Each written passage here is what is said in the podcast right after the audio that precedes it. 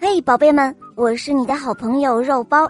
今天带来的故事啊，叫做《这边国的小人儿武士》第一集。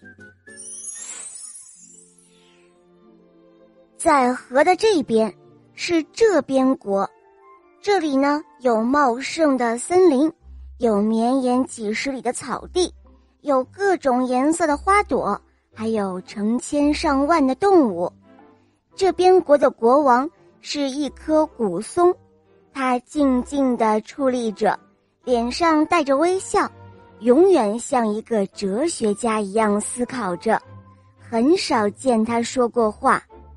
在河的那边就是那边国了，那边的人啊，有弓箭盾牌，有大刀和长矛，他们还会盖各种各样奇怪的房子。那边国的国王呢，是一个歪瓜样子的大汉。当然啦，他戴着王冠，穿着王袍，穿的绝对是人模人样。但谁都知道他是一个大坏蛋，人们私下里都称他是坏国王。这天，坏国王带领着大队人马，坐着木筏，耀武扬威的上岸了。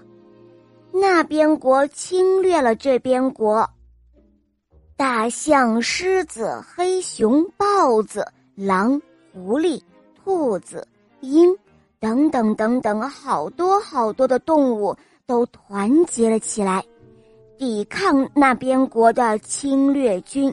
但是他们失败了，他们打不过武装到牙齿的那边国的军人，那边国的军队。